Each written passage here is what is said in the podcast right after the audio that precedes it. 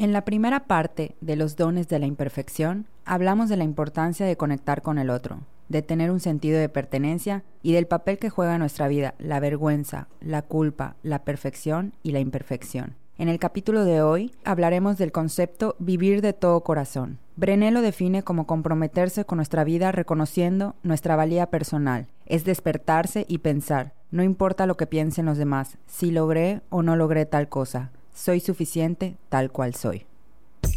Somos dos amigas, somos profesionistas y también imperfectas. Buscamos reconocer nuestra historia y nuestras emociones. Queremos desenvolver nuestros pensamientos y creencias limitantes. Para así poder entender desde dónde actuamos. Ampliar la mirada y comprender que somos más que un personaje limitado con el que hemos aprendido a vivir. Hago conciencia, me veo, me siento, me conecto, sé, soy, amo, soy mujer, soy mamá, soy persona, soy un ser esencial. Soy Alexa García y yo Michelle Campos y esto es Desenvueltas. Hola, bienvenidos. Cuando hicimos la primera parte de los dones de la imperfección, las personas que nos escucharon nos dijeron que se quedaron con ganas de más, que hiciéramos una segunda parte. Y la realidad es que sí, el libro de los dones de la imperfección abarca muchísimo y sí, no lo podemos terminar en un solo capítulo.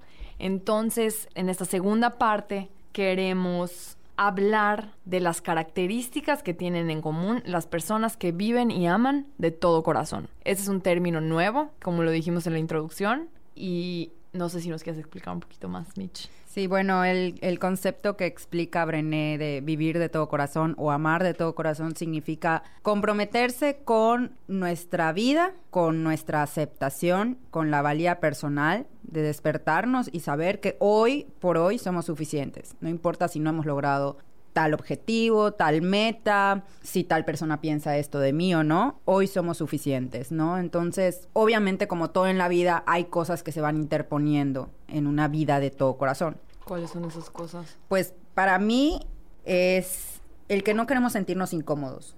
No queremos sentirnos incómodos, no queremos incomodar al otro. Entonces, muchas veces tendemos a guardarnos, escondernos, esconder nuestra autenticidad para poder gustarle al otro, ¿no? Entonces, yo creo que esa es la principal, ¿no? El, no sentirnos incómodos. Y por otro lado, hay, hay una característica que a mí me da mucha risa, que podemos ver hoy en muchos aspectos de nuestra vida, ¿no? Que es el que no queremos tomarnos la tarea difícil de hacer las cosas. Queremos las cosas fácil, ¿no? Por eso existe hoy en día la dieta de los 21 días de la sopa, ¿no? Ajá. Los cinco pasos para tener amor propio, ¿no? E, e, esto como te lo venden hasta en las redes sociales, sí, rápido, fácil. Sí, de hecho ella habla Y que de... te digan los pasos tal cual de cómo tienes que hacer las cosas para llegar a. Y la realidad es que pues ni esas dietas funcionan. Y sí por supuesto que puedes tener cinco cosas que puedes hacer para amarte pero no es nada más esos cinco pasos no es todo un camino es, todo un estilo de vida como, lo hemos hablado en el capítulo de amor propio en la primera parte de los dones de, de la imperfección no entonces obviamente ni las dietas ni nada es como tal y tampoco lo es el vivir una vida de todo corazón. No existen esos cinco sencillos pasos no entonces si realmente queremos deseamos vivir y amar de todo corazón pertenecer, que es mucho de lo que hablábamos en la primera parte, al mundo desde la autoaceptación, tenemos que hablar de las cosas que nos lo dificultan. O sea, tenemos que hablar del miedo, tenemos que hablar de la vergüenza, tenemos que hablar de la culpa. Y lo interesante de todo esto es que esos caminos rápidos que nos ofrecen a veces son muy tentadores. Y son muy tentadores porque evitan que nosotros hablemos de esas cosas que seguimos sin querer hablar.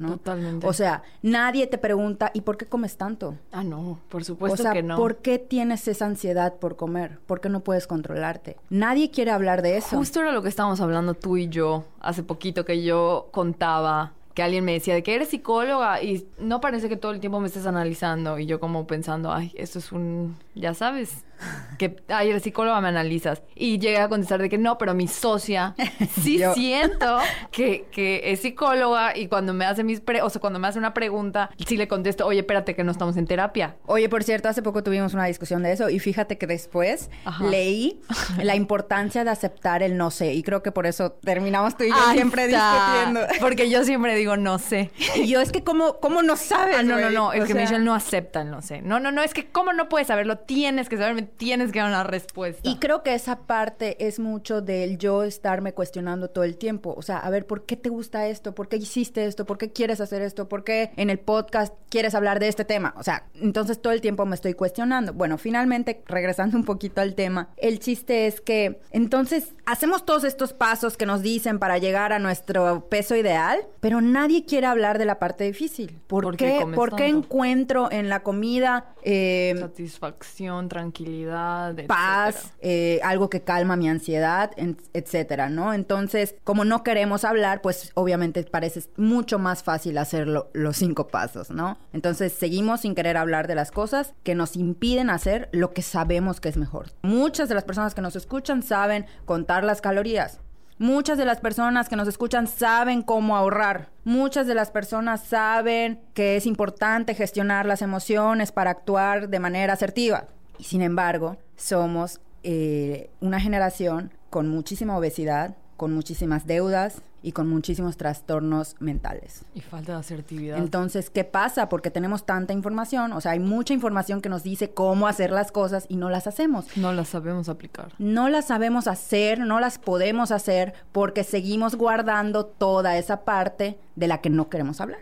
Ok. De la vergüenza, de la duda, de la culpa, de- del miedo. Ok. Y no podemos hacerlas, o sea, no podemos llevar estos pasos, tener éxito, etcétera, sin hablar de estas cosas, ¿no? Entonces, algo muy importante igual que entra aquí es, son esas ex- expectativas que cada uno de nosotros tiene consigo mismo, ¿no? Lo que esperas de ti misma, ¿no? Lo que esperas de ti mismo. Seré o sea, valioso cuando, seré valioso. Sí, ¿no? Y, ¿Hasta y- qué? y- y tradúcelo en un día normal, ¿no? O sea, por ejemplo, a mí qué me pasa? Hay días en donde mi ansiedad surge de estas expectativas que me marco a mí misma de mi día. Ah, claro. Quiero que todo salga bien en Tiny. ¿Esto qué significa? Quiero que ninguna mamá tenga una queja, que todas estén contentas. Quiero poder hacer ejercicio. imposible. Quiero tener tiempo para todos mis pendientes. Quiero llegar a mi casa y que esté limpia, que mis perros estén alimentados, que haya comida dentro del refrigerador. Quiero tener tiempo para ver a Andrés. Quiero tener tiempo para mí. No, imposible. Entonces, obviamente regresamos a un punto en el que si no logro estas expectativas para conmigo misma, pues ¿qué pasa? Me siento avergonzada, me siento imperfecta, me siento insuficiente. Entonces, ¿qué es lo que tenemos que hacer? Pues desarrollar resiliencia hacia la vergüenza. Más al ratito vamos a explicar qué es esto de la resiliencia. Entonces, pues así de sencillo, hablar de lo que nos provoca vergüenza. Si empezamos a hablar sobre la vergüenza, la forma en la que vivimos, la forma en la que amamos y todavía más importante, la forma en la que educamos, va a cambiar. De hecho, hay una autora que se llama Hartling que dice que para gestionar la vergüenza, lo que solemos hacer es esto que decíamos, apartarnos, escondernos, silenciarnos, guardar secretos. Incluso hay quien ataca la vergüenza con más vergüenza, es como esto de la violencia con más violencia. Hay gente que tiene tanta vergüenza que su única manera de atacarla es atacando al otro, Avergonzándolo. humillándolo, ¿no? Entonces, algo súper importante entender es que la vergüenza implica miedo, culpa, desconexión. Y yo invitaría a todos los que nos están escuchando a hacerse tres preguntas para iniciar a generar resiliencia ante la vergüenza. La primera sería, ¿en qué te conviertes cuando estás arrinconado por la vergüenza? ¿Cómo te proteges de la vergüenza? ¿A quién recurres cuando te echas a llorar a escondidas o cuando quieres agradar a la gente? O sea, ¿qué es lo más valiente que podrías hacer por ti cuando te sientes pequeño y herido? Creo que esas preguntas, si empezamos a hacer un poquito de conciencia de cómo, cómo las traemos a nuestra vida, nos va a marcar una pauta de entonces qué cosas necesitamos cambiar. Ok, ok. Oye, y ya pasando a los guideposts o características, ¿cuál sería el primero que, que dice Brené? Ella habla de cultivar la autenticidad. Hablamos un poquito de él En el capítulo pasado creo que podríamos en el capítulo de amor propio. En el capítulo de amor propio. Sí. Y bueno, algo muy importante es que para cultivar la autenticidad tenemos que librarnos de toda la preocupación de lo que piensen los demás. Aquí sí me gustaría hacer un paréntesis en algo muy importante. Pareciera que cultivar la autenticidad implica que lo que piense el otro no nos importa en absoluto. Y eso no es cierto. Siempre nos va a importar lo que piense el otro. Y de hecho es bueno que nos importe lo que piense el otro. Porque si no somos capaces de preocuparnos por el otro, entonces somos incapaces de conectar. Sí, claro, es adaptativo el que te preocupe lo que piensen los demás. Claro, o sea, entonces no es que no te importe absolutamente nada de lo que piensen los demás, es encontrar un balance y es decir, me preocupa lo que piensen, pero aún así voy a hacer lo que tengo que hacer para ser yo misma. Yo pensaba, por ejemplo, en, en el podcast, ¿no? El podcast cuando lo estábamos planeando, que ya les contamos que nos costó muchísimo tiempo y miedo, etcétera, era un poquito esto, ¿no? Porque finalmente implicaba... Sí, eh, sabíamos que habían personas que iban a tener comentarios negativos, ¿no? Sí, y lo importante es, bueno, vamos a hacerlo, van a llegar comentarios negativos o va a haber gente a la que no le guste el podcast o lo que tú quieras y nos va a lastimar, sí, pero lo vamos a hacer con todo y que nos va a lastimar, ¿no? Claro. Entonces, esto es lo importante. Lo importante es saber que vamos a hacer, eh, no sé cómo decirlo. No, o sea, que nos va a llegar, que nos va, que nos va a herir, que nos va a lastimar. No somos inmunes, esa es la palabra. Sabemos que no somos inmunes a la crítica. La crítica nos va a lastimar, pero finalmente no por eso vamos a dejar de ser nosotras mismas. Entonces, esto es lo importante de la- autenticidad, ¿no? Solemos pensar igual que una persona es o no es auténtica. En esta característica y en la mayoría de las que vamos a hablar, no es algo con lo que naces. Todo es algo que es algo que practicas. practicas. Sí hay que entenderlo. Exacto. No son Es- sentimientos, son prácticas. Exacto, entonces es decidir todos los días ser reales, mostrarnos sin los famosos disfraces de los que hablábamos, pero, ¿qué crees? ¿Qué? Hasta la persona que se esfuerza todos los días por ser auténtica va a encontrar situaciones donde la vergüenza sea tan grande que se traicione a sí mismo y se convierta en lo que tenga que ser para encajar. A todos nos pasa. Por ejemplo, yo pensaba ayer justo en la noche me preguntaba, ¿soy auténtica o no soy auténtica? Le pregunté a mi mamá, mamá, ¿consideras que soy una persona auténtica? Y me dijo, sí, o sea, rápido, me dijo, sí eres una persona auténtica, no eres hipócrita, no haces las cosas que no te parecen, no dices y siempre estás mostrando tu punto de vista. Y me costó un poquito encontrar un, un momento en el que yo no estuviera siendo auténtica, pero estoy 100% segura de que los hay. Simplemente no me acordaba, ¿no? Pero creo que a mí sí me ha pasado el como la parte contraria, a lo mejor en meterme un poquito en problemas por, Por ser auténtica. Por ser auténtica, o sea, por decir lo que pienso. Eh, por ejemplo, en mi familia, ¿no? Eh, me pasa mucho que mis primas, mis tías, eh, en alguna, digo como en todo, ¿no? Piensan diferente y muchos, con tal de no armar como alboroto, ay, ya está. Yo soy de No, a mí me llegan en el grupo los mensajes de los primos de Mitch, ya. Ya, no- yo sería de esas primas que Mitch, porfa. Y yo, no. Mi paz del sábado. No puedo, tengo que decir lo que pienso y quiero que me, o sea, no puedo, me cuesta un poquito, entonces a mí me creo, me considero una persona auténtica, pero bueno, hasta la persona más auténtica en algún punto llega Se a traicionarse traiciona. porque la vergüenza es tanta, ¿no?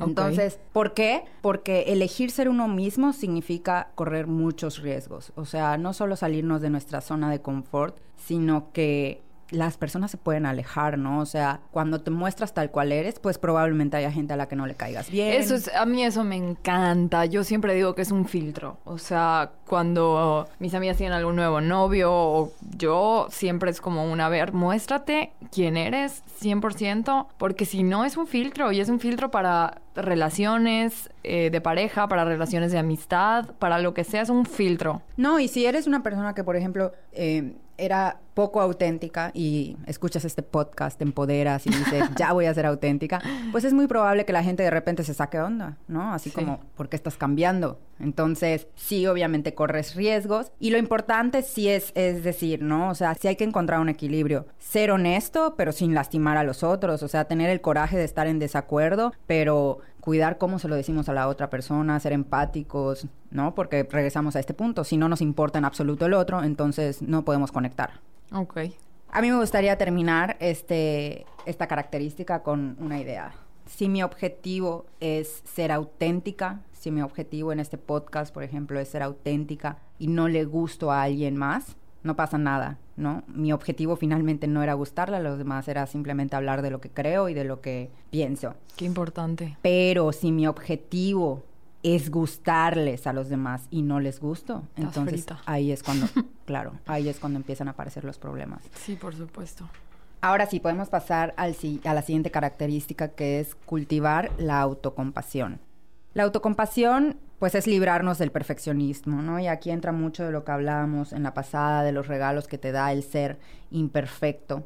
Pero todavía podemos profundizar un poquito más. Y a mí algo que me gustaría agregar de, este, de esta característica es que sí hay una diferencia entre el ser perfecto y el esforzarse por dar lo máximo. No me gustaría que los que nos están escuchando se confundan. Y, ah, entonces no debo esforzarme. No, sí. Hay logros y hay crecimiento que es completamente saludable. Pero cuando queremos ser perfectos, es porque queremos evitar el dolor, queremos evitar la culpa, queremos evitar el juicio, entonces eso ya no es saludable. Em, algo muy interesante que leía es que las personas perfeccionistas normalmente fueron muy alabados por sus logros y por su forma de hacer las cosas, por su apariencia, por lo bueno que eran en los deportes, por todos esos títulos que ganaban, no lo sé, en oratoria, poesía, todas estas cosas, ¿no?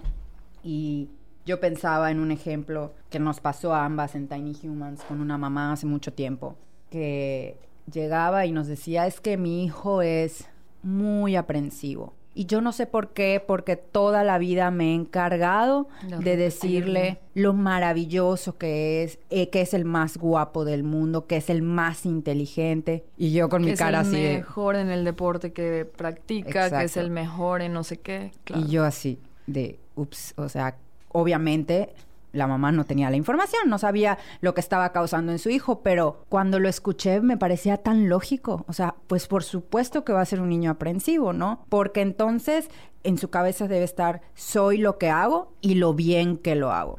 Soy lo que hago y lo bien que lo hago. Eso es y se convierte la voz, la voz interior de los niños. Claro, entonces muy importante para todos los que son padres o quieren ser padres en algún punto, hay que tener cuidado con esas afirmaciones que les hacemos. No es lo mismo aplaudir, alabar que dar palabras de aliento. Que alentar, exactamente. Y algo bien interesante de las investigaciones es que él se encontró que el perfeccionismo, lejos de acercarte al éxito, que, es lo que muchos pensaríamos, ¿no? Incluso cuando tienes una entrevista de trabajo, es que soy muy perfeccionista. o sea, lejos de acercarte al éxito, te aleja y está íntimamente relacionado con la depresión, la ansiedad, la adicción. Entonces, es muy importante que en nuestras familias demos espacios donde podamos ser imperfectos, ¿no? Esta autocompasión, el ser amable con nosotros mismos, comprensivos, saber que el sufrimiento y la sensación de incompetencia forman parte de la experiencia humana, sí o sí. O sea, todos vamos a experimentarlas en, en algún momento, ¿no? Y encontrar un enfoque equilibrado de las emociones negativas, o sea, no reprimir los sentimientos, pero tampoco exagerarlos. Ok. Siguiente guidepost. La siguiente característica es cultivar la resiliencia. Este me encanta. Bueno, para todos los que nunca habían escuchado este concepto o que no saben muy bien lo que significa, es muy sencillo. La resiliencia es la habilidad de superar la adversidad. Porque hay gente que ante tal situación se deprime y gente que no, porque hay gente que ante tal situación toma una mala decisión y otras personas no, porque hay niños que en una misma, eh, en un mismo contexto uno se frustra, grita, llora y el otro reacciona de una manera, exacto, lo logra resolver. Esto es la resiliencia. Y algo súper importante es que hay ciertas características que puedes encontrar en todas las personas resilientes. Son buenos solucionando problemas, piden ayuda, o sea, saben que saben pueden pedir ayuda. Exacto. Aprenden a gestionar sus emociones, o sea, practican la inteligencia emocional desde chicos. Tienen apoyo de la gente, o sea, la red de apoyo es súper importante. Y algo muy importante, se sienten conectados, sienten que pertenecen a su grupo de amigos, a su familia. Y entonces aquí entra un poquito la esperanza. Sí. Bueno, yo te voy a platicar de la esperanza.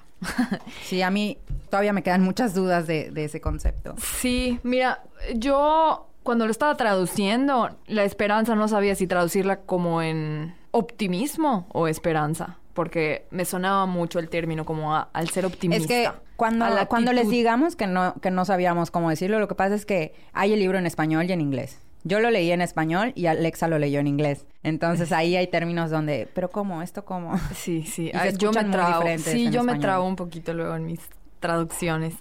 pero a ver, la esperanza, yo porque la, la, la traducía como en optimismo, porque yo sentía la esperanza como un sentimiento, ¿no? Me siento esperanzado, como una emoción, que claro que no va para allá, ¿no? Entonces, eh, Schneider, que es un autor, describe la esperanza como un proceso cognitivo. Un proceso cognitivo es una manera de pensar sobre nosotros y sobre el mundo. Y lo parte en tres. Las metas, los caminos y el sentimiento de decir yo puedo. El pensamiento, perdón. Él pone ejemplos buenísimos de esto, ¿no? Schneider. La meta tiene que ser realista para empezar. O sea, es sé a dónde quiero ir. Exacto, exacto. Sí, la esperanza se trata de la habilidad de poner una meta, Realista. encontrar las maneras diferentes de llegar a esa meta e innovadoras y también el decir yo puedo. Yo puedo y tengo la creencia de que puedo hacerlo. Entonces son estos tres, Son tres pasos. pasos. Sé a dónde quiero ir, sé cómo puedo llegar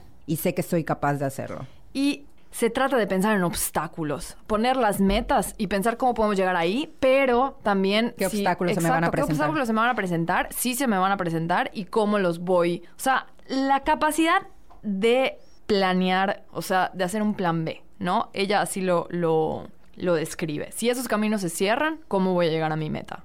Nuestros hijos hoy en día no tienen tanta capacidad de hacer un plan B. Si las cosas no van bien, como a lo mejor nosotros tuvimos la capacidad creciendo. Yo leyendo esto me acuerdo mucho que mi mamá, desde que entré a primaria, pues nos soltó 100% en la cuestión académica. O sea, de haz tus tareas. Haz tu tarea tuya, no Sí, tengo conmigo por fue así. Yo tengo primitos que veo que están en sexto de primaria y se Y sientan sien- con él. Sí, claro. Yo, le- no yo a mi mamá se lo reclamé mucho tiempo. igual.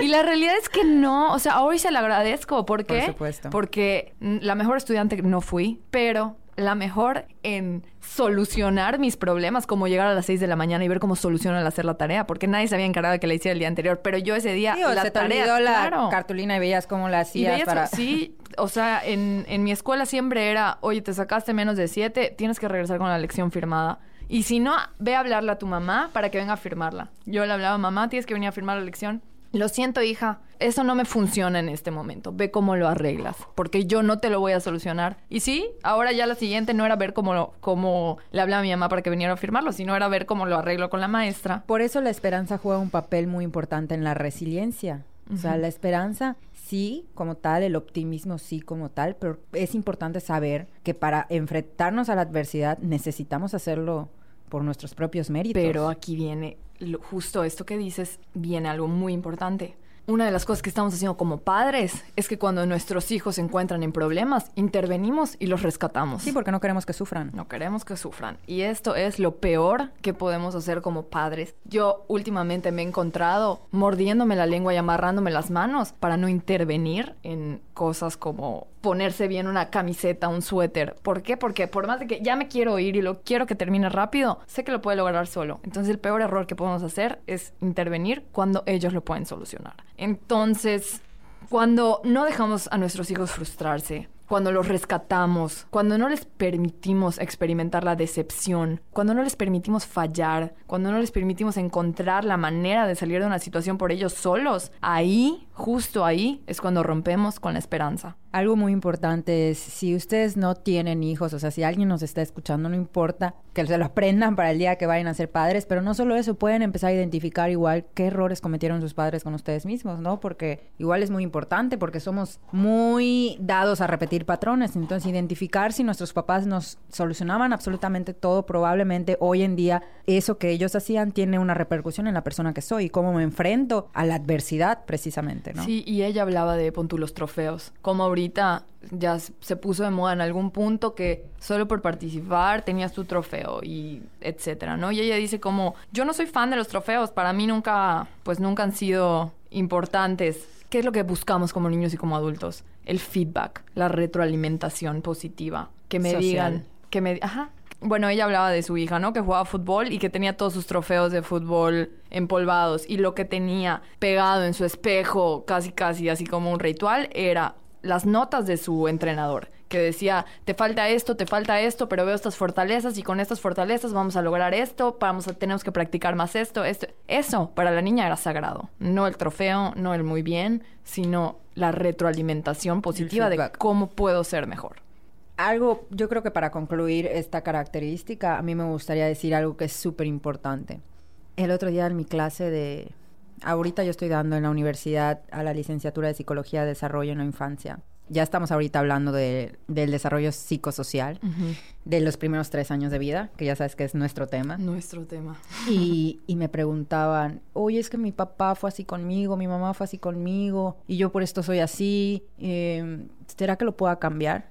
Necesitamos creer que podemos cambiar. no hay nada más desesperanzador para el ser humano que creer que no podemos cambiar. Es una idea con la que yo siempre me peleo en Twitter, con mis amigas, que la con mis gente no conocidos. cambia. La gente no cambia. Claro que cambiamos. Claro, pero por supuesto que cambiamos si queremos cambiar. Pensar que no cambiamos es lo más desesperanzador que puede existir en este mundo. Entonces, imagínate cómo te sientes cuando crees que eres incapaz de cambiar algo. Impotente, desesperanzado, incapaz. Entonces, necesitamos creer que podemos hacerlo. Sí, y también, repito, para crecer niños con esperanza necesitamos dejarlos frustrarse, tenemos que dejarlos cometer errores y así ellos van a aprender a hacer planes B.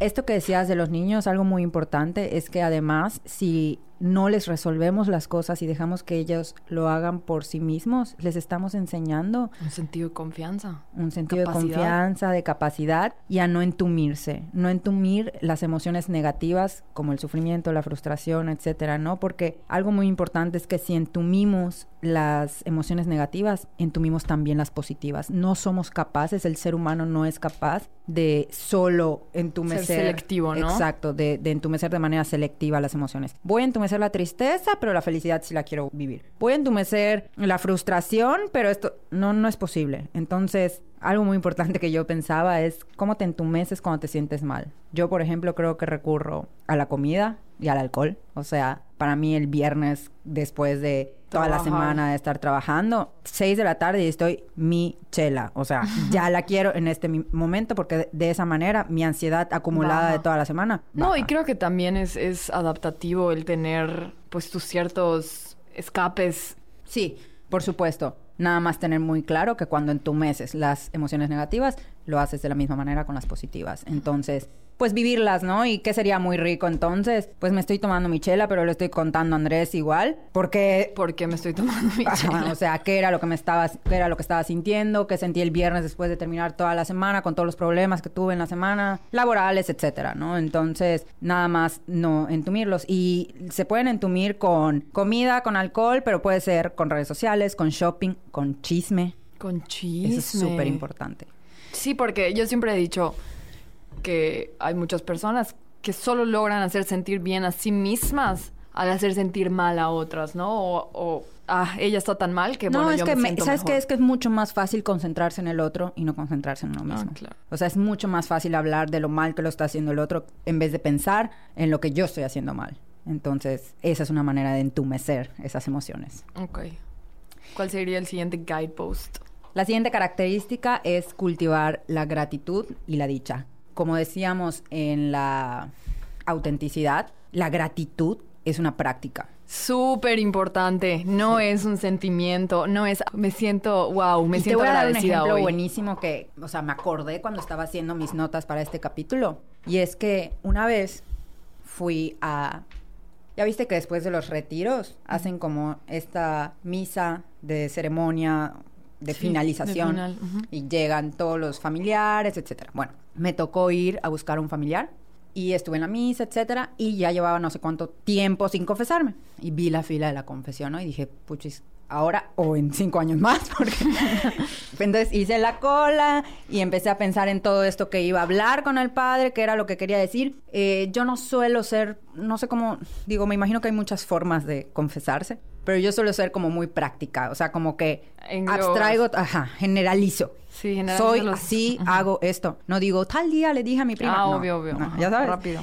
Bueno, y llegué y le dije, ahorita voy a romper el secreto de confesión, creo, porque voy a hablar de esto, ¿no? Pero llegué y le dije al padre, no soy una persona agradecida. Y me doy cuenta de que no soy una persona agradecida, me gustaría ser más agradecida. Creo que tengo mucho que agradecer y en vez de estarlo haciendo, me estoy quejando por todo, eso que no tengo, que no ha llegado, etcétera, ¿no? Y el sacerdote me dijo algo tan lógico que fue, empieza a agradecer y entonces te sentirás agradecida.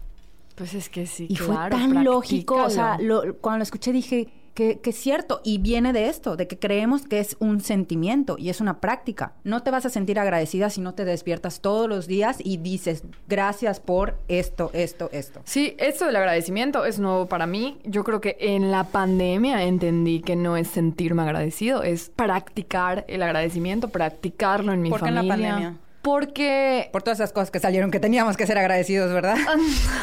Puede ser, y también puede ser porque me empecé a empapar de estos temas tan importantes que pues decían que el agradecimiento se practica, ¿no? E incluso, bueno, yo escuché un capítulo de un podcast que hablaba del agradecimiento, de se regalan dudas, y fui, o sea, todas las noches y las madrugadas me levantaba a practicar el agradecimiento. Con mindfulness. Sí, sí, sí. Y la verdad me encantó. Sí creo que hubo un cambio. Sí creo que cuando agradezco algo que aún no tengo, esa cosa llega. A lo mejor y me puedo escuchar loca, pero... No, no, no. Yo creo 100% en, en, Pero... en la un- abundancia. Un poquito con el agradecimiento. Yo quiero meter em, el privilegio y el merecimiento. El sentir que tengo derecho a tenerlo, ¿no? En inglés se diría entitlement, que tampoco encontré cómo traducirlo.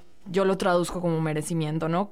El sentimiento que, que tienen los niños de tengo todas estas cosas y no las tengo porque me las gané, ni siquiera me siento agradecido por ellas, pero sí sé que las merezco, ¿no? Que, que tengo derecho a tenerlas. Entonces es súper importante que hoy en día muchos niños están creciendo con muchos más privilegios de lo que nosotros o nuestros papás crecimos. Sí, tan sencillo como pueden tener la película que quieren ver en tres segundos en la televisión. justo puse un ejemplo de esto. A ver, cuéntalo. Una vez nos fuimos de viaje y, y yo la verdad es que en mi casa solo tengo Netflix, o sea, solo tengo Apple TV, Smart TV y, y ya. O sea, no Tengo- tienes tele, No tengo, ex- exacto. Desde, cable, todo. desde que me salí de casa de mis papás ya nunca volví a tener nada de eso. Y pues José Andrés nos fuimos de viaje y en un hotel poniendo las caricaturas empezó a frustrarse de que le quiero adelantar, adelanta, adelántale al, al anuncio. Ni siquiera creo que él nunca había visto un anuncio en su vida. adelántale al anuncio, ¿por qué no puedo escoger? Quiero ver no sé qué y no hay. Y solo entonces allá fue cuando dije, no está ni siquiera acostumbrado a, a A esp- esperar. Nosotros nos esperábamos toda una semana para que el viernes llegue el capítulo de... Chale, ayer yo estaba serie. pensando en eso con la serie de Con Luis Luis Miguel. Miguel. Sí. que dije, no puedo creer que voy a tener que esperar una semana para volver a verlo. Pues sí, pues sí, pero pues nosotros esperamos. Los, los niños ahora a lo mejor y, y se frustran. O sea, sí están creciendo en una era muy diferente que nosotros. No mejor, no peor, pero, Pero sí diferente, diferente, ¿no? por supuesto. Entonces, yo creo que lo que separa al privilegio del merecimiento es la gratitud, ¿no? Entonces, una cosa es que nuestros hijos tengan acceso a cosas increíbles y maravillosas, pero la pregunta es, ¿están agradecidos con esto? ¿Están agradecidos con todo lo que tienen? ¿O nada más merecen tenerlas, ¿no? Wow, qué fuerte. nunca es creo que es muy importante nunca hablar de gratitud y dicha separados. Creo que la gratitud trae dicha, que es felicidad, Sí, sí, que sí, es 100%. Mira, todo. algo muy importante de la gratitud, y- de perdón, de la dicha, es saberla diferenciar de la felicidad. La felicidad y la dicha son cosas distintas y por ahí tenemos que empezar. La felicidad está ligada a circunstancias y la dicha no. O sea, ni te puedes sentir feliz ni te puedes sentir dichoso todo el tiempo, pero la felicidad sí va más relacionada con un contexto. Pasó en esto este y momento me entonces siento me siento feliz, ¿no? Y algo muy interesante de la dicha es que la encontramos en acontecimientos que no son para nada fuera de lo común un atardecer en progreso, la comida familiar con el domingo. Yo el otro día, por supuesto, ya había hecho mis notas para esto, porque quería tener el fin de semana como libre para despejarme. Y me subí a mi coche saliendo de dar consulta el sábado. Y puse una canción que me encanta, que estoy traumada ahorita con ella, de The Weeknd. I Feel It Coming, ¿ya sabes cuál? Ah, ya. Por algún motivo estoy traumada con la canción.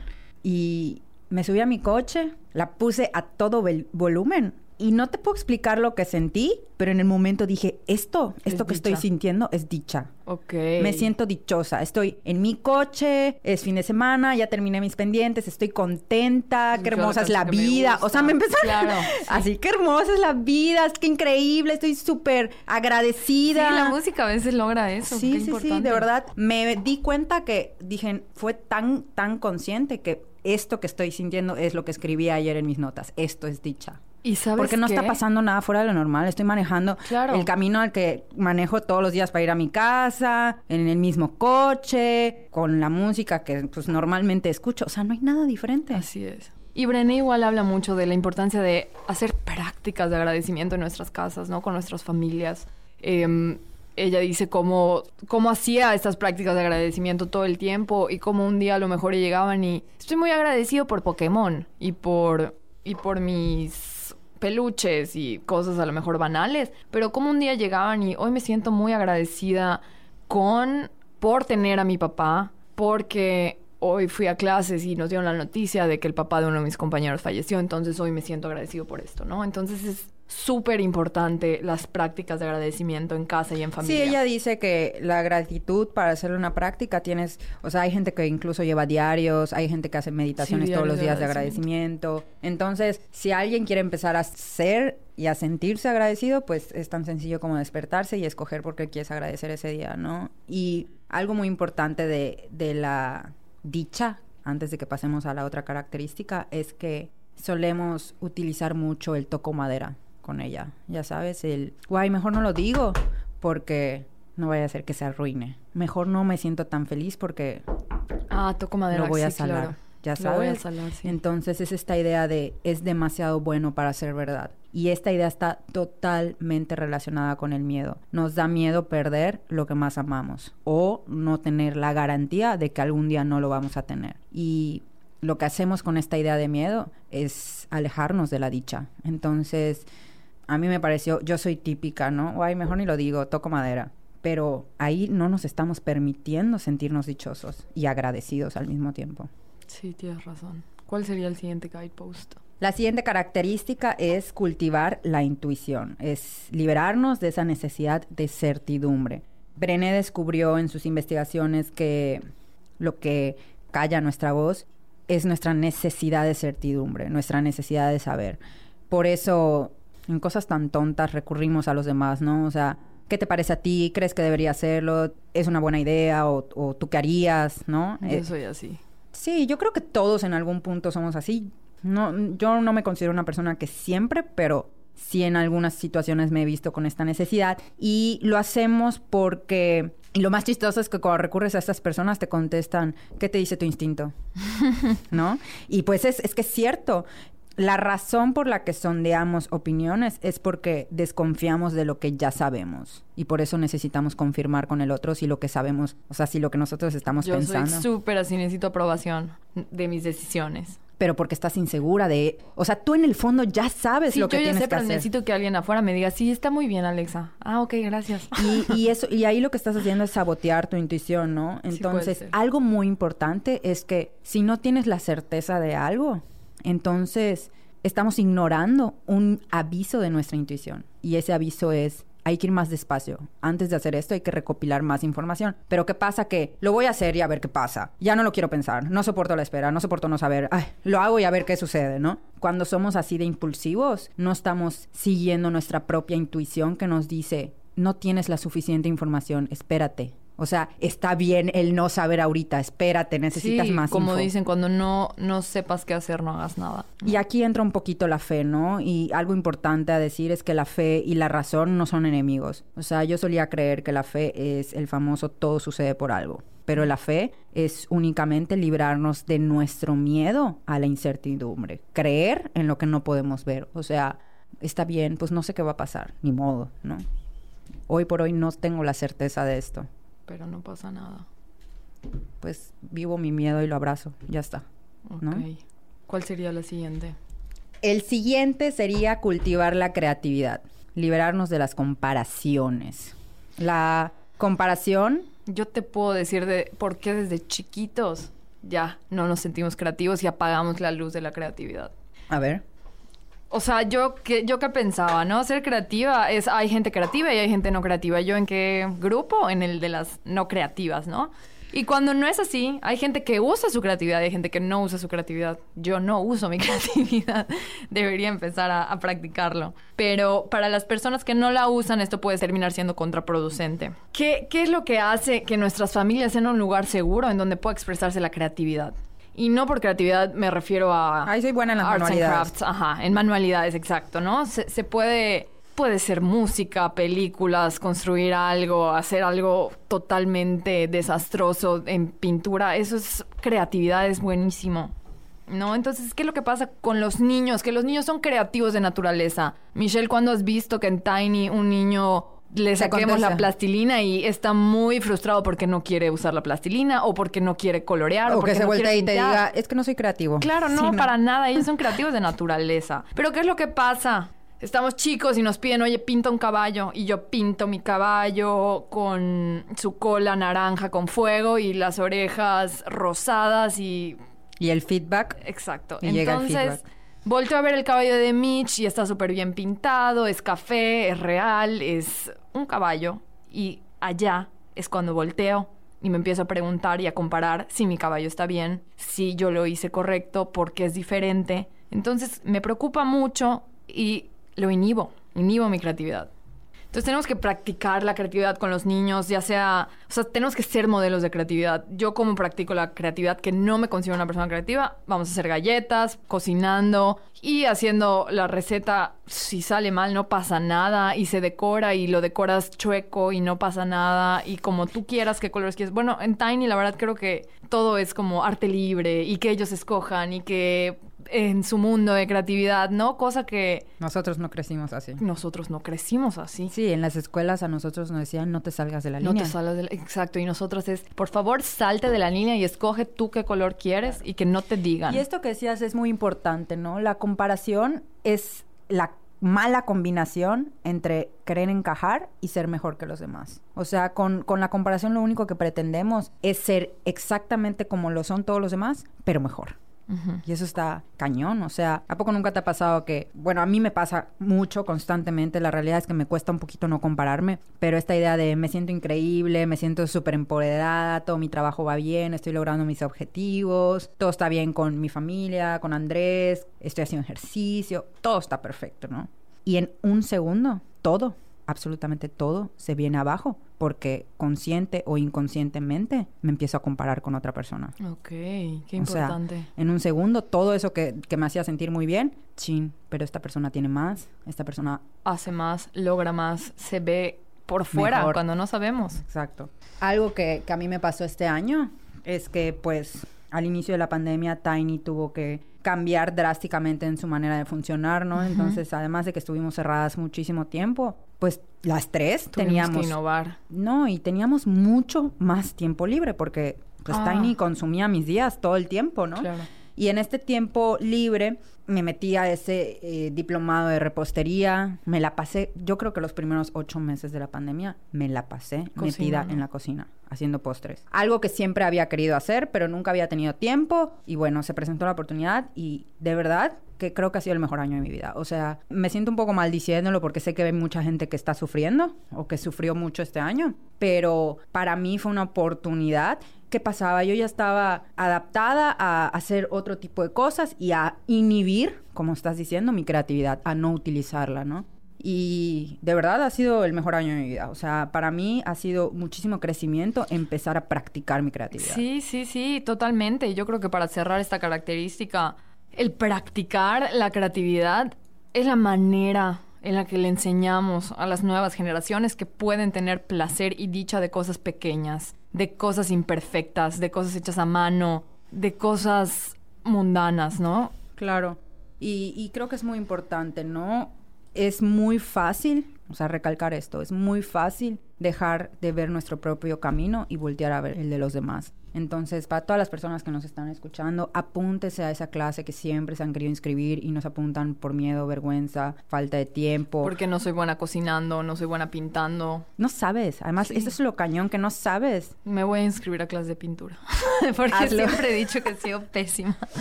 Ok, vamos a pasar a la siguiente que es cultivar el juego y el descanso. El juego real carece de propósito, o sea, es jugar por jugar. Lo difícil es que en nuestra cultura actual, nuestra valía personal está en nuestro nivel de productividad. Lo hablábamos en el capítulo de amor propio. Entonces, dedicarnos a cosas que no tienen un propósito es raro. No, O y sea, aparte Stuart Brown, no sé si has escuchado de él, fue un No. investigador de la violencia. Él investiga muchísimo sobre la violencia y él encontró, o sea, se encontró con el juego al estudiar la violencia. Una cosa que todos los violentadores tenían en común era que crecieron con padres que no los dejaban o no incitaban al juego. Entonces él dice que el juego es esencial para desarrollar la creatividad, la empatía, la confianza, límites y es parte de cómo crecemos la imaginación. Digo, gracias a Dios hay, mucha más información que hace unos años de desarrollo infantil y creo que hoy por hoy entendemos, muchos papás ya entienden que el juego es parte fundamental de la vida, que es la manera en la que aprenden, sobre todo en los primeros años. Pero ¿no? ¿qué es juego? Pero déjame decirte algo, esta etapa, o sea, ahorita ya se está empezando a que hay que dejarlos jugar, sin, o sea, juego libre sobre Sí, como- todo,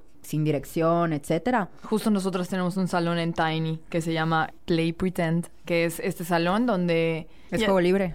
Es juego libre, Sí. literal, imaginativo. Pero el problema es que cuando empezamos a crecer y nos volvemos adultos, tenemos tanto que hacer y tan poco tiempo para hacerlo, que la sociedad nos dice, ¿cómo es posible que estés pensando en esto? Deberías estar preocupado por ganar dinero. Deberías estar preocupado por hacer cosas de provecho. Entonces, nos convencemos a nosotros mismos de que jugar es una pérdida de nuestro precioso tiempo, ¿no? Y algo bien interesante es que Brené descubrió en sus investigaciones que lo contrario del juego no es el trabajo. ¿Sabes qué es lo contrario del juego? La depresión. La depresión. Está fuertísimo. Entonces, somos una civilización de adultos agotados, excesivamente estresados, que saturamos a nuestros hijos con una cantidad exagerada de actividades extraescolares.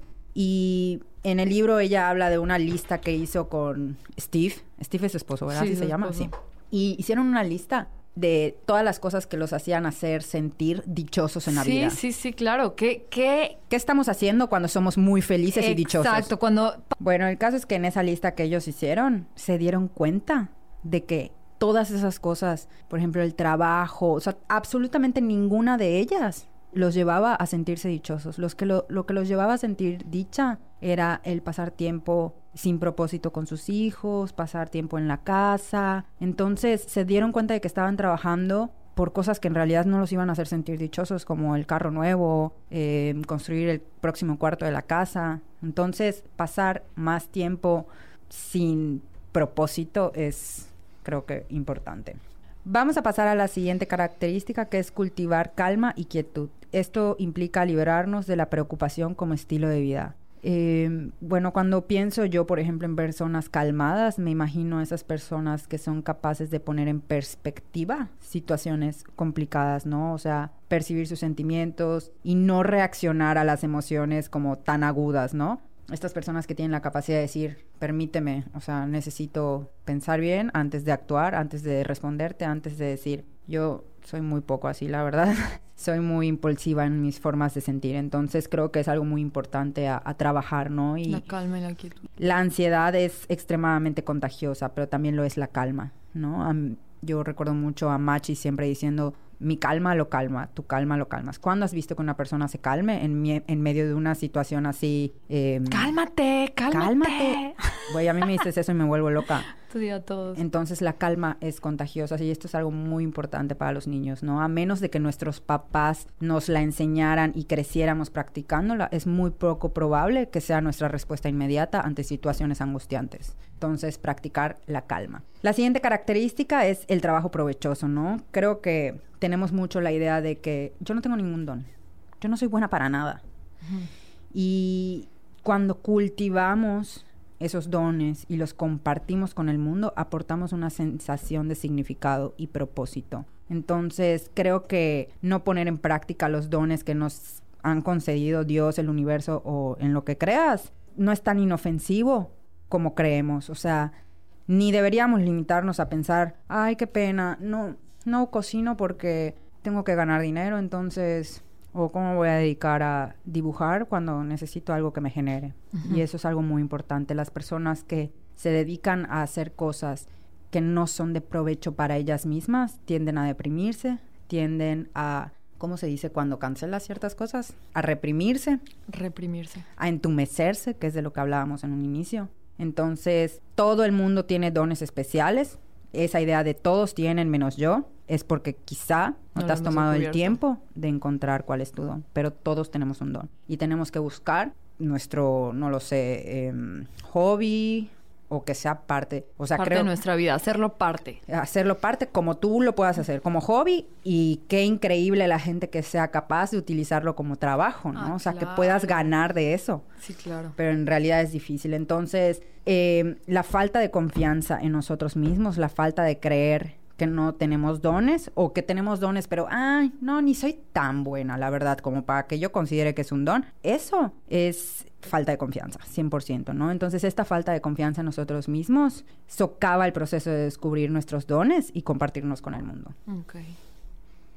Cultivar la risa, el canto y el baile es el penúltimo y bueno, algo que... Muy parecido, ¿no? A, a el juego y la creatividad. Un poco parecido. ¿Qué pasa? Que nos cuesta bailar, nos cuesta reírnos a carcajadas, porque cuando hacemos esto nos sentimos fuera de control, ¿no? Y nos han enseñado que estar fuera de control es malo. O sea, sí, yo de hecho con José Andrés practicaba mucho el vamos, o sea, poníamos música a todo volumen y en mi cuarto los dos solos vamos a bailar. Y hasta en ocasiones él me llegó a preguntar, y mamá, ¿puedo bailar como yo quiera? Pero por supuesto que puedo bailar es que esto es algo importante. Los niños, si te fijas, no son excelentes bailarines, ah, pero, a ellos les ponen música y se bailan y, no les interesa y no les da pena. Exacto, eso es Cuando lo que yo crecen somos nosotros los que les decimos, oye, te ves ridículo, oye, no hagas esto, te están viendo, oye, ¿qué va a pensar la gente? Pero los niños lo traen por naturaleza, ¿no? Entonces tenemos esta idea de que tenemos que ser o vernos cool todo el tiempo.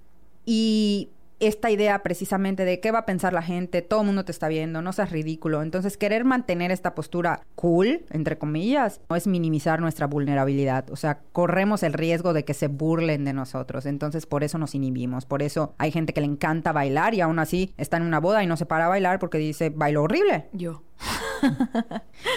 Es más, yo tengo una amiga que alguna vez me dijo, creo que íbamos a ir a clase de yoga, pilates o whatever, no me acuerdo. Y se moría de ganas de ir y no fue porque se considera ella torpe en sus movimientos y decía, es que qué vergüenza. Que me, que me vean los demás de la clase haciendo ese movimiento ahí con mi pierna levantada y yo, pero es que te mueres de ganas. Sí, es que yo le entiendo porque soy muy parecida, soy súper torpe y si voy a ir a esa clase voy a buscar a la amiga que me acompañe para que cuando me ría de mí misma haya alguien al lado con el que me pueda voltear y ya ves qué mal bueno, estoy haciendo. Bueno, tú por lo menos, eh, eso es autenticidad, güey, porque sabes que a lo mejor y se van a burlar de ti ah, o van a decir esta pobre Pero pues como no quiero estar pero sola, busco a mí. Pero por lo menos vas, esta amiga que yo te digo, no fue y se quedó sin probar la clase que tantas ganas tenía por no hacerlo. Entonces, algo muy importante, cuando no nos damos el permiso de ser libres, rara vez toleramos la libertad en los demás. Mm. Cuando no nos permitimos decir lo que pensamos, rara vez toleramos que, la otra persona se pare y hable de lo que piensa. Cuando rara vez nos damos la oportunidad de ser vulnerables, nos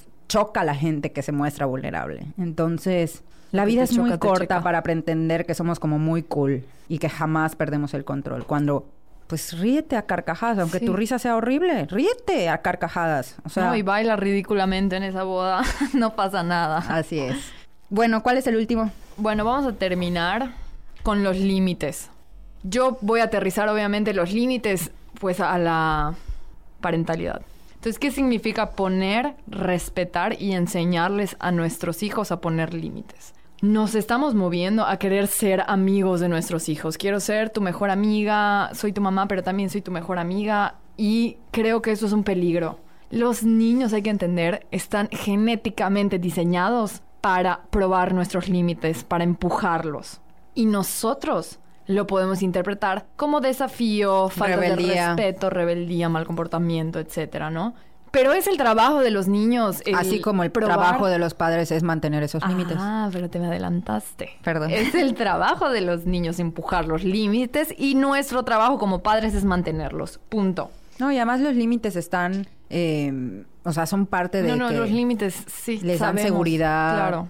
Sí, sabemos que sirven para todo. Ella en sus estudios de campo eh, entrevistaba a muchos alumnos entonces, en esta ocasión estaba con unos alumnos de universidad preguntando qué límites habían en sus casas, ¿no? Entonces ocasionó una batalla entre todos los alumnos de quiénes tenían los padres más estrictos, ¿no? ¿Quién? No, pues yo tenía más límites y a mí no me dejaban hacer tal y pues a mí tal y era la pelea, ¿no? Pues a mí mis padres fueron más estrictos, no los míos, no los míos. Y había unas ciertas personas que estaban en la plática, calladas, con un lenguaje corporal que gritaba incomodidad, disconformidad, etc. Y al final Brené se, se acercó con estas personas individualmente y se encontró con historias similares, ¿no? No tuve reglas, no me pusieron límites, podía hacer lo que yo quisiera, a mis papás no les importaba y realmente no era algo que ellos se sintieran con el orgullo de presumirlo con los demás.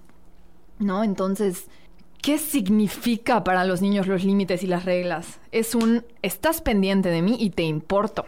O sea, realmente los límites son por ti. Ah, bueno, quería contarles una metáfora, ¿no? Ubicas los puentes colgantes, gigantes. Haz de cuenta, imagínate un barranco y otro barranco y hay un puente colgante. Ajá. En sí, de madera así a punto de De- caer. Exactamente, ese, ese puente. Imagínate ese, ese puente. La maternidad sin límites es como mandar a tu hijo a ese puente y quitarle las sogas para agarrarse de los lados. Eso. Los límites le dan a los niños algo de donde agarrarse, un sentido de seguridad pleno. Los niños que están dispuestos a arriesgarse son niños que tuvieron límites de pequeños. Entonces, los niños necesitan límites y nuestro trabajo como padres es mantener esos límites. Las cosas que hacen que nuestros hijos crezcan como seres humanos felices no es siempre lo que les hace felices, claramente. Entonces, quiero ponerles un poquito de ejemplos de cómo los niños aprenden a mantener los límites. Por ejemplo, ¿cómo le vamos a enseñar a los niños a mantener límites? José Andrés quiere ir a una fiesta. Ya está grande y ya está en prepa. Mamá, quiero ir a una fiesta. Yo no conozco a los papás, no sé si van a estar. A lo mejor los papás tienen fama de que les vale Cacahuate lo que hagan los niños. Exacto. No me siento tranquila, no me siento cómoda yendo a la fiesta, ¿no? Pero él llega y me dice, mamá, es que todos mis amigos van. Yo digo, ah, entonces Ceci dejó ir a Emilio. Sí. ¿Y tía Fer dejó ir a los gemelos? Sí. Ah, bueno. Entonces, si todos tus amigos van, tú también puedes ir. Traicionando tu instinto que te dice que no estás cómoda. ok. Cuando yo hago eso, ¿qué le estoy enseñando a José Andrés? Puedes pasar tu límite si todos los demás lo hacen. Puedes pasar por alto tu límite. Puedes pasar por alto tu límite si todos los demás lo hacen. Entonces, cuando llegue y pasen una pastilla mágica en esa fiesta y José Andrés diga, no, no, gracias, no quiero, se va a voltear, oye, todos lo estamos haciendo. Y él va a decir, ah, bueno. Puedo entonces, pasar si por tú alto lo mi estás haciendo límite. Y tú también lo estás haciendo, entonces está bien, lo puedo hacer yo. O, Qué fuerte. o por ejemplo, mismo escenario, y ahora me contesta, te odio, no puedo creer que seas mi mamá, eres la peor mamá del mundo, te odio. Y yo le contesto, pero si tú y yo somos mejores amigos, ¿por qué me odias? No, yo te amo. Em, no puedo, no puedo estar molesto contigo, entonces si me odias no está soporto bien. que estés molesto conmigo. Exacto. Entonces, Si está bien puedes ir a la fiesta, voy por ti a las 10. Entonces llega a esa fiesta y le dicen, oye, hazle tal cosa a esta niña. No, no quiero. Ah, pues entonces ya no eres mi amigo. ah, entonces sí quiero. Ah, bueno, entonces si mi límite depende de que te deje- de que me dejes de querer, entonces sí quiero, sí lo hago. Qué fuerte. ¿Qué le estamos enseñando, no? ¿Cuál sería la lección? Siento mucho que todos vayan a esa fiesta y eso lo hace mucho más difícil. Aún así, no vas a ir. Desearía que pudieras ir y si quieres invitar a alguien puedes. Y sé que es difícil, que te vas a perder el evento del que todos están hablando en la escuela. Todo el lunes van a llegar a hablar de esto y siento mucho que no seas parte, pero no vas a ir. No me siento cómoda y punto, ¿no? Qué fuerte. Muy buen ejemplo. Oye, pues creo que ya eh, podemos pasar a concluir. A mí me gustaría concluir con una frase del libro que me encanta, que es, soy imperfecta y vulnerable y a veces tengo miedo, pero eso no cambia el hecho de que también soy valiente y que merezco recibir amor y sentir que pertenezco. Bueno, nos vemos en el siguiente capítulo el miércoles. Nos Estén pendientes de nuestras redes sociales y síganos en Twitter, Facebook e Instagram, Desenvueltas MX. Hasta luego.